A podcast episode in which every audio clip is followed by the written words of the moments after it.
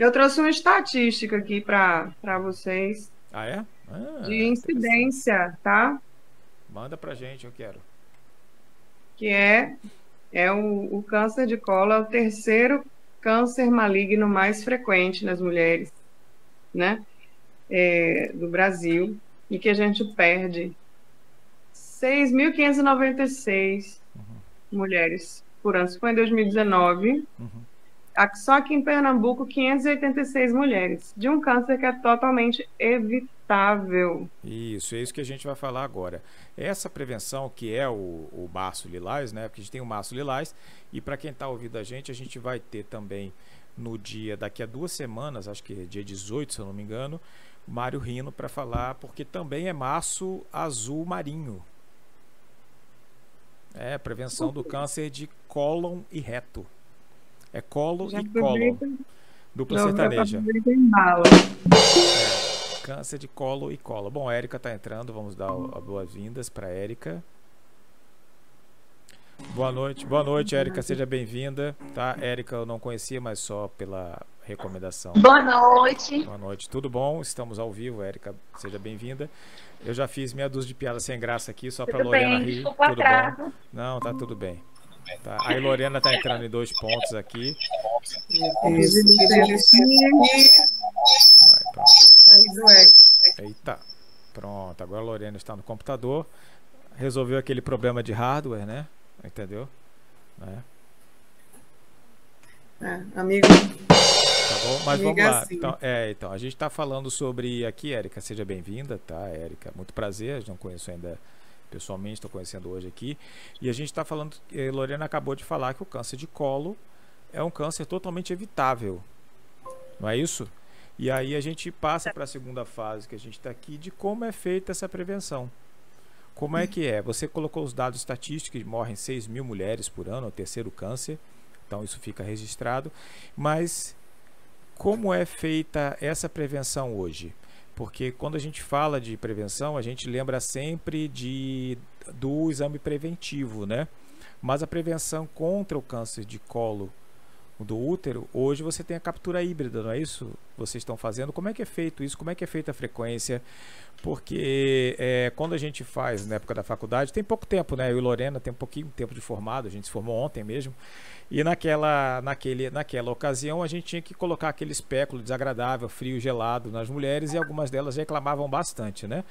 Não reclamavam de mim, reclamavam do espéculo e quando tinham que reclamar de alguém, eu colocava a culpa no, em alguém que estava lá fazendo, falando, fui eu, tá? Foi fulano que passou e tal, não sei o que, aquela coisa toda. Sempre assim. Sempre assim, é. Sempre assim. É, Aí, deixa eu apresentar aqui a doutora Érica. Seja bem-vinda. Obrigada, Érica, gente. Doutora Érica Carvalho. A minha amiga também, ginecologista obstetra, lá do Hospital das Clínicas. Estava em cirurgia, por isso que eu atrasei, tá? Desculpa mesmo. Da UFPE, uroginecologista, também faz endoscopia. Que bom, que bom. Cirurgia ginecológica. Entendi. E, é super... Então. Conta aí pra gente, como é que é feita a, a prevenção hoje? Então, acho que o, o exame que hoje é conhecido como preventivo, né, que é o Papa Nicolau, a, gente já, a maioria das mulheres já sabe a importância dele muitas elas aderem. Né? Muito, hoje já é muito difundido da importância de detecção de lesões pré-cancerígenas, e essa é a diferença para outros cânceres, por, por exemplo, como um câncer de mama, que a gente vê uma lesão já cancerígena que de detecta precocemente. No caso do câncer de colo, a gente consegue detectar lesões que podem vir a virar um câncer. Por isso que ele é um preventivo e não um rastreio de câncer. Mas é, eu diria assim, tão importante quanto é, hoje a gente tem a vacina, né? Contra Sim. o HPV, o câncer de colo, é, a sua grande maioria, assim, esmagadora, é causada pelo HPV e aí a gente prevenir a infecção pelo HPV é prevenir o câncer de colo. Sim. Né? E hoje a vacina ela é distribuída pelo SUS e algumas clínicas é, particulares para grupos de faixa etária maiores. Entendi. Essa, hoje, essa faixa etária, essa faixa etária é uma coisa que é importante, porque é, se colocava para fazer a vacina, você começava com 9 a, a 11 anos, não é isso? Isso esclarece aí, vê se era isso mesmo. Uhum. 9 a 14. 9 a 14, que você começa isso. a fazer, não é isso? E tem mais de uma isso. dose, não é uma dose só, não é isso? Isso, são duas isso. doses nas, nas adolescentes e depois dessa faixa etária são três doses. Acho que talvez essa seja a mensagem mais importante aí do. Isso, por isso que eu estou reforçando aqui. É, por isso que eu estou reforçando aqui isso, essa da vacinação. Uma coisa que eu reforço sempre no consultório: não é proibido tomar a vacina depois dos 14 anos. Ela só não é disponibilizada pelo SUS. Mas ah, uma tá. clínica privada, se você tem condições de fazer, ainda existe benefício se comprovar até os 45 anos. Tá, então Isso, vamos lá. Então, até os 14 da... anos, vamos lá, até os 14 anos, para o pessoal poder ouvir e poder transmitir isso como conhecimento, né? Então, até os 14 anos é disponível pelo SUS. Depois, vale a pena fazer, não é porque passou da cidade, vale a pena fazer, mas aí só nas clínicas privadas, é isso, né?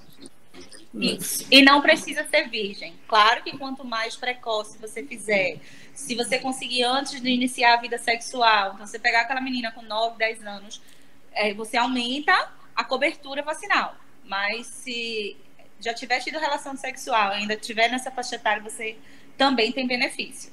Entendi, entendi. Isso é recomendação de SBIM, Sociedade Brasileira de Pediatria e Febrasgo.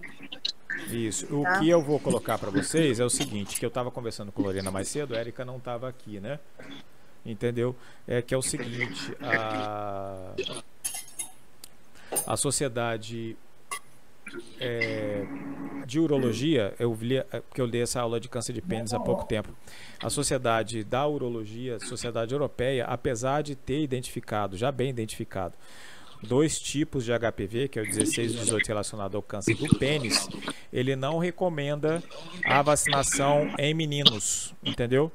A gente é, fica meio assim, né? Porque a gente sabe que essa relação, não sei se é esse, essa, essa é a pergunta que eu vou fazer para vocês, se o tipo 16 e 18 está relacionado também ao câncer de colo. Porque se tiver, não faz muito sentido não vaciná-los, né? Porque você criaria imunidade também. E eu acho que essa discussão não acabou.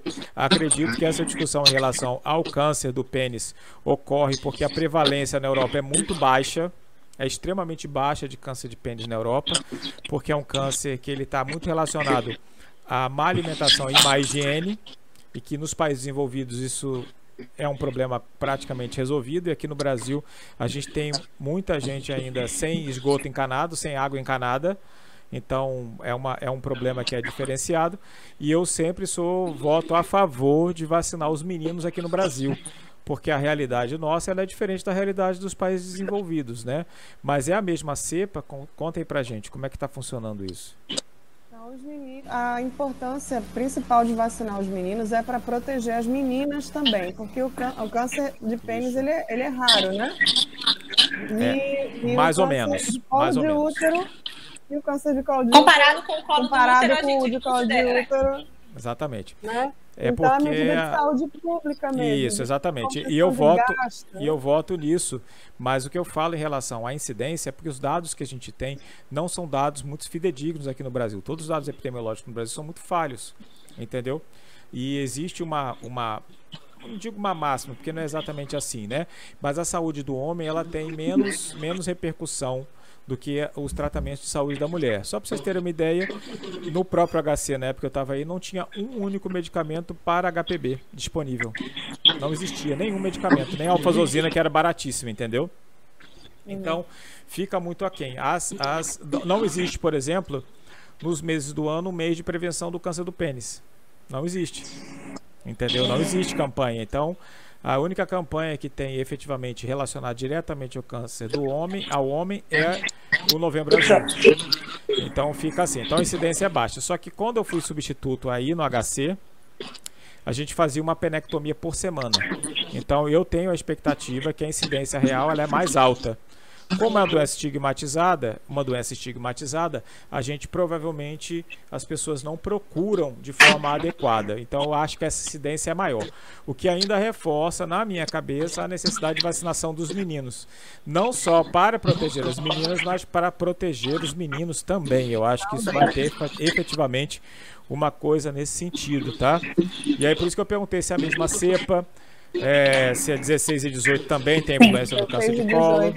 É o principal. Os mais, os mais frequentes. São os né? mais frequentes. É o risco mais frequente. Isso. E aí, como é que vocês fazem a questão da captura híbrida?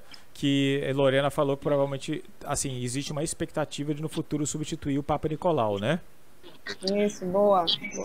Olha só, só complementando aqui que você falou da, da vacinação, que eu também trouxe uma estatística aqui da, da adesão do público-alvo de vacinação é, em relação às meninas adolescentes da faixa etária. Só para complementar ali, para a gente mudar o, o, o assunto. É, a primeira dose da vacina nas adolescentes, a gente conseguiu 83% de adesão já na segunda dose, a adesão é só de 57%, tá? E em relação aos meninos, para conseguir a primeira dose da vacina, para conseguir, para aderir à primeira dose, 58% dos meninos, e a segunda dose, só 36% dos meninos que tomaram a vacina, né? Uma vacina que. Deixa eu ativar. Peraí, peraí, Lorena, deixa, deixa eu desativar o som aqui da Erika, acho que tá dando repercussão. Deixa eu ver se o som dela, peraí. Hum. Pronto, tenta aí, tenta aí falar. Pronto. É porque eu acho que ela ficou com eco, ficou ligado e tá sem o fone, né? Foi, né? Vai lá, depois foi. quando a Erika falar, a gente abre. Aí fale. Foi isso. Aí é só falando da baixa adesão do público-alvo. Né? A primeira dose da vacina, e 83% das meninas tomaram a primeira dose, nessa última estatística que teve. E a segunda dose, só 57% das meninas tomaram a segunda dose. E sobre os meninos, menos ainda. Tá? 58% dos meninos tomaram a primeira dose da vacina de HPV e só 36% tomaram a segunda dose da vacina. Então, existe uma baixa adesão né, aqui no país que oferece é, gratuitamente a vacina, tá? De um câncer evitável. Então, isso é, é uma pena. É, né? Eu acredito, eu vou até ouvir a opinião de vocês, que existe uma baixa, uma baixa divulgação. Porque é o seguinte, veja bem, nós estamos falando aqui do Márcio Lilás e eu vi que tem um monte, todo mês tem alguma coisa de divulgação.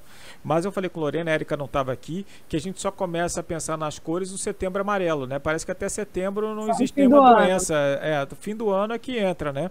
E talvez o Márcio Lilás tenha a ver com a relação do carnaval. O pessoal está muito ligado com o carnaval, vai para a ladeira de Olinda, vai para o Recife Antigo, é o galo, é o galo, é o galo, é o galo, pelo menos aqui é o galo, né, gente? Lá em outros lugares não é o galo, né? Tá, tá entendendo? Mas o pessoal acho que fica muito ligado nisso e acaba esquecendo da própria, da própria divulgação, porque eu fui ver e descobri por acaso que tinha o Márcio Lilás, né? A gente não vê a divulgação como a gente vê do Outubro Rosa, é, fica aí, né? divulgado, né? O foco agora está em outras coisas está em outras coisas. É claro que a gente fala em dois anos que tudo é Covid, porque tudo é Covid mesmo, né? Tudo virou Covid. E agora tudo é Ucrânia, save Ucrânia, não sei o que, e a gente esquece das, das doenças que são importantes e que são, como Lorena falou, que são evitáveis, né? Mas como é que funciona agora essa questão da captura híbrida? Fala pra gente aí, gente. Eu vou abrir o som de Érica aqui. Érica, pode ativar Érica, o seu som. Quer falar de captura híbrida, Érica? É, fale aí. Abre o som aí, por favor, que eu tirei aqui. Eu vou tirar o meu para não ter percussão. Tô ouvindo não. Ela tem que abrir o som. Abre o som aí, Erika. O seu microfone aí. Eu vou tirar o meu. E agora? Agora. Então, é, existe uma tendência, né, à, à, adoção da captura híbrida hoje, assim, maciçamente, ainda é o Papa Nicolau, né, o citopatológico, e a gente tem usado mais a captura híbrida em casos de dúvida diagnóstica. Né? Então, assim, o rastreio ainda é feito com a citopatologia e a captura híbrida ainda não tem sido usada como rotina, né? Apesar de ser um exame menos incômodo. Né? E a, acredito que você aumentaria a adesão também. Me corrige, Lore, se eu estiver errada de, de realizar a captura híbrida do que o, o Papa Nicolau. Não. É, então, Papa Nicolau é o. Caiu o seu som, Lore. Lorena, caiu o seu som. Caiu o seu som. Lorena, caiu o seu som. Lorena, Lorena, Lorena Houston. Lori? Lori, Lori, Lori, caiu o seu som. Voltou. Voltou, voltou, voltou. Estou falando que a OMS está preconizando a captura híbrida, né? É, sobre a citologia oncótica e que seja feita preferencialmente a captura híbrida, não mais a citologia, né? Isso é uma mudança que está tá acontecendo. Inclusive, a gente tem aqui no Brasil uma cidade modelo, tá? Que é Indaiatuba, em São Paulo, que é uma pesquisa da Unicamp. É, meu irmão mora em Indaiatuba, eu tive lá já. E aí, as mulheres em Indaiatuba não estão mais fazendo citologia, estão fazendo captura híbrida para HPV, tá? E daqui a pouco eu falo de autocoleta também. Mas, é... e aí o que, que aconteceu? Nesses, ao longo desses dois anos, desses, desses anos de, de estudo, é desde 2017, na verdade, então são cinco anos já de estudo rolando, e eles notaram que as pacientes submetidas à captura híbrida, elas têm uma taxa de detecção de HPV maior e mais precoce. Eles conseguem identificar 10 anos antes os cânceres. Os cânceres que aparecem, eles são identificados em estágio inicial. Nesse trabalho, eles identificaram 23 casos de câncer na, na população de Indaiatuba, em dois anos, dois primeiros anos, com captura híbrida, identificaram 12 casos com citologia oncótica. Só que os casos que eles identificaram com captura híbrida foi no estágio inicial, né? então com, com chance de cura de 100%. E os casos identificados com a citologia foram identificados em estágios avançados da doença, e você vê o quantitativo que foi o dobro, né? Identificou mais pacientes em estágio inicial com a captura e menos com a citologia. Então, está se colocando em, em, questão aí a eficácia da citologia apenas. Né? E a, saiu no Lancet também essa, essa pesquisa, né? apoiando o projeto da a, a, a medida da OMS. Então, e o Ministério da Saúde já preconiza, a partir dos 35 anos, se fazer a captura híbrida nas mulheres. Só que isso é uma política pública que ainda não conseguiu ser implantada, né? Então a gente não tem que ter medo de fazer, de pedir captura híbrida, de fazer captura híbrida.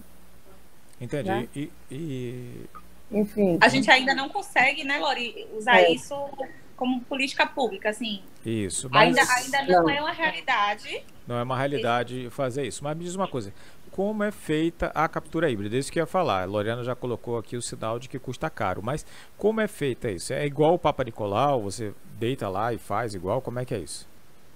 A Érica.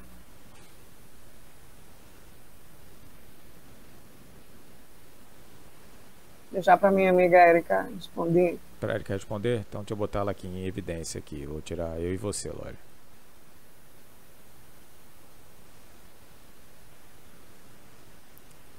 Acho que o celular dela tá travando. Vai voltar. Vai voltar. Então, deixa eu, deixa eu começar aqui, enquanto ela tá, tá chegando. Uhum. A coleta da captura híbrida, ela é feita é, de forma parecida com a da citologia oncótica, certo? Precisa de um espéculo, você coleta material de colo de útero, você coleta material de paredes vaginais, você coleta é, material de introito, tá? É, né, se tiver lesões externas, você pode coletar também das lesões externas. Uma escovinha.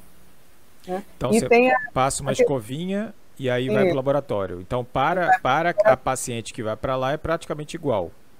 Igual pode ser coletado tanto no consultório como nos laboratórios. Né? Aqui em Recife a gente pede muito, é muito feito nos laboratórios por conta do, do meio, que tem um tempo para levar, tem que ficar em geladeira e tal. Né? E agora os estudos estão falando muito de autocoleta, tá? Autocoleta também. Só que a autocoleta ela vai esbarrar na qualidade do material. Né? A própria pessoa coletando, ela, ela não pode, tem muita gente não vai saber como coletar direito e, e, e, e ficar com medo de introduzir a escovinha, enfim, e ter algum tipo de prejuízo. Entendi. Né?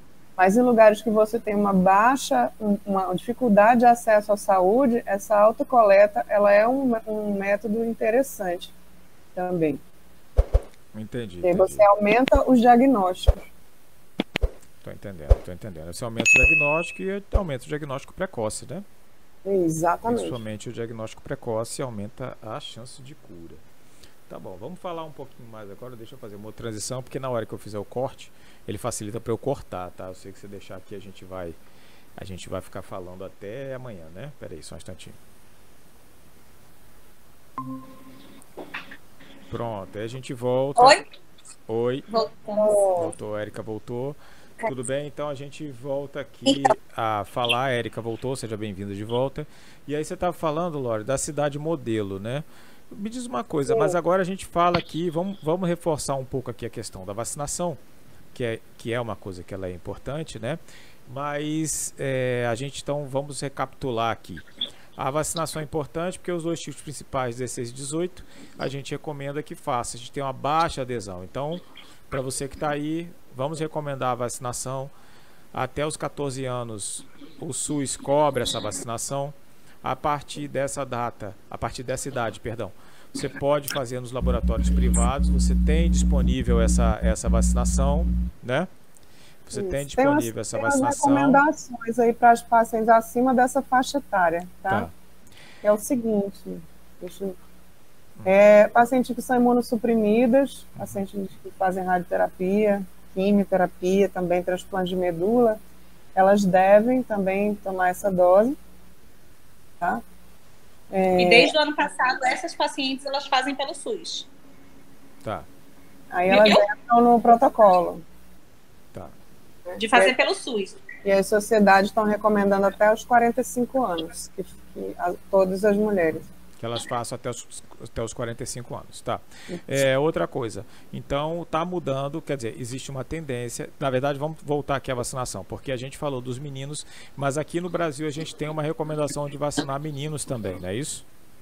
Isso. Tá, é, então, para a gente falar, exatamente. Então, até os 14 anos vacinar também os meninos, então existe essa recomendação para HPV.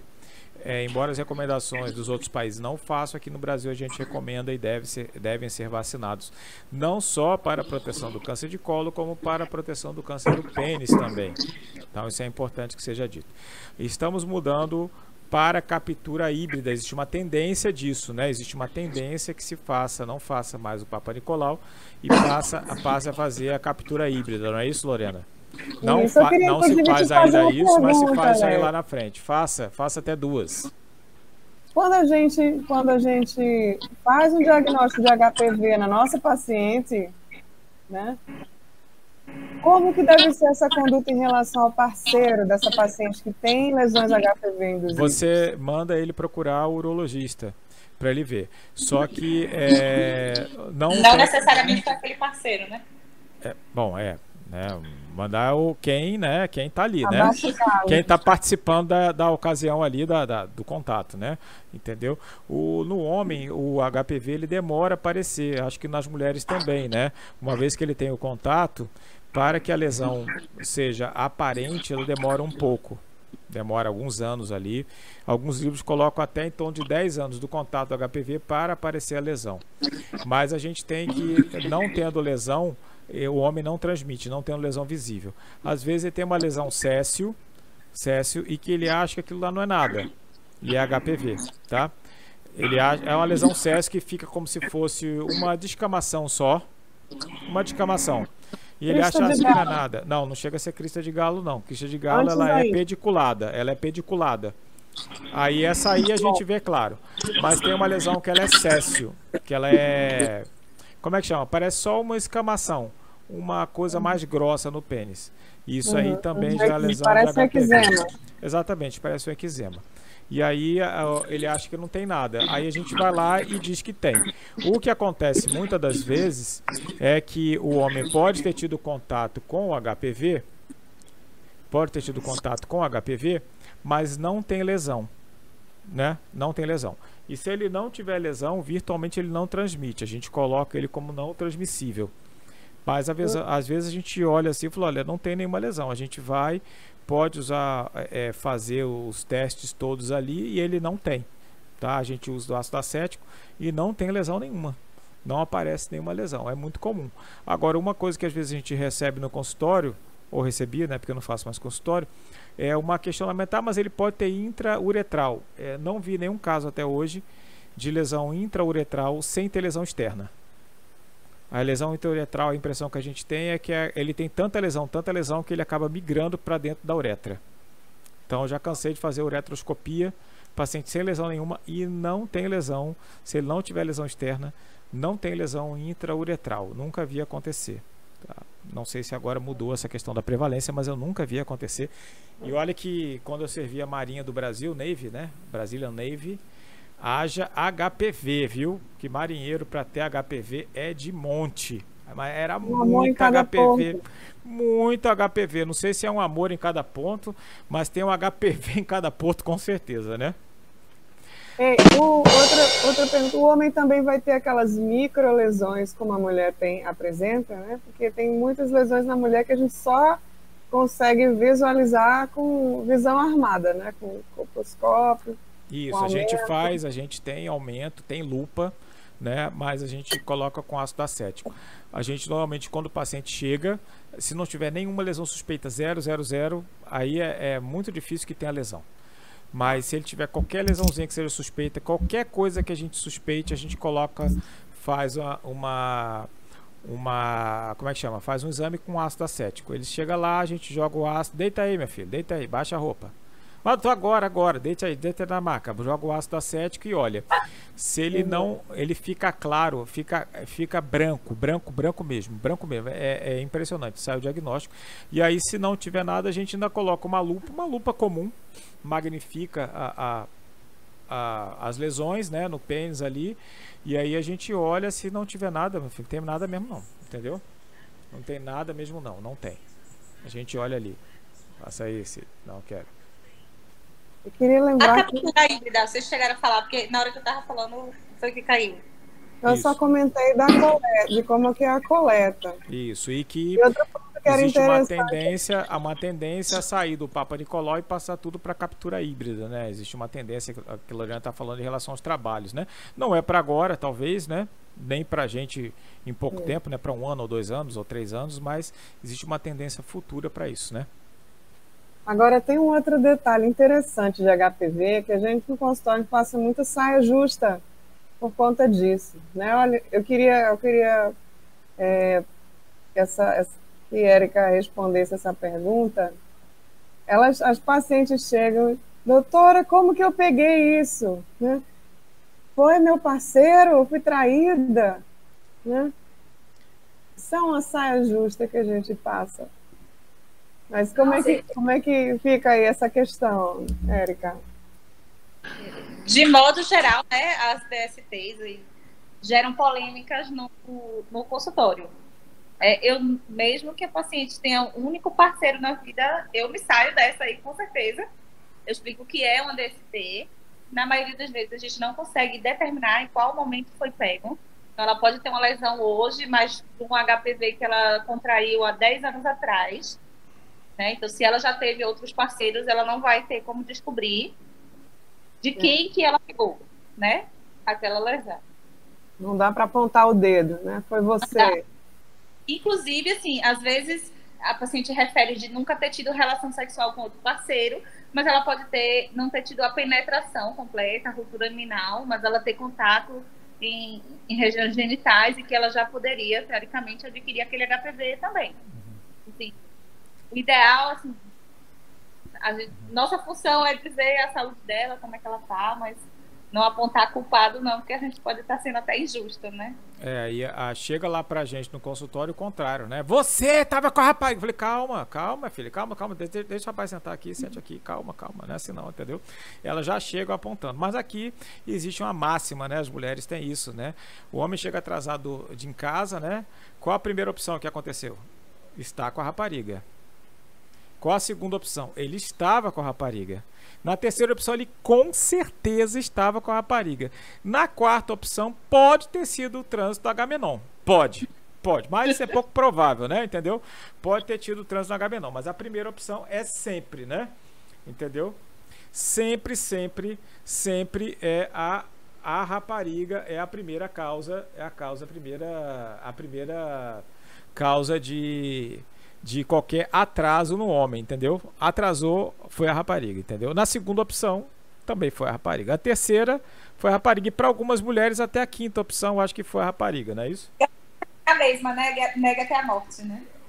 É sempre a mesma rapariga. Eu falei, meu Deus do céu, os caras. E às vezes você vê uns caras ali, coitados dos caras, né? Entendeu? Ele tem quase que ganhar um salário do governo pela beleza interior ou exterior dele, né? Entendeu? É tão bonito que ele precisa de um, salário o salário do Auxílio Brasil só por conta da, da, da feiura, né? Mas fazer o que, né? É sempre assim. Então aqui, é ó, aqui, ó. Então, Só período de incubação ainda é tem dedo duro. É, tem dedo duro, viu? Se teve o mesmo parceiro, quer dizer, a mulher falou que é o mesmo parceiro. Você vai dizer que não, o cara vai falar que não? Né? E se o cara disser também que só teve relação com ela? E aí? Fica aquela briga. Não, mas só tive com você. Não, você é mentiroso. Aí começa aquela briga no consultório e fala: olha, vocês resolvam lá fora. Aqui dentro você não resolve. É, não.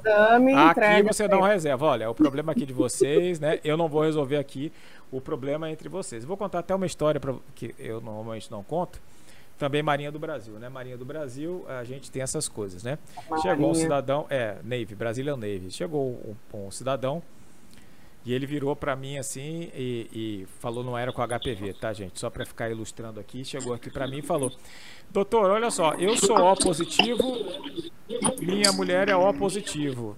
Minha filha é A, pode?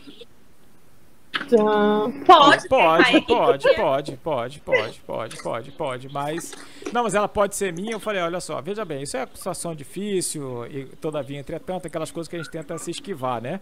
A gente bota bastante vaselina e tenta se esquivar. Poder pode, né? Entendeu? Né? Entendeu? É, o que não pode é ela ser sua filha, né? Mas na verdade, naquela situação, o rapaz já tinha se separado, o homem já tinha se separado. Tá, ele estava investigando infertilidade. Olha só o negócio, ele estava investigando infertilidade. Porque ele tinha separado e tinha casado de novo e não conseguia ter filho, mas a primeira filha dele era aquilo ali.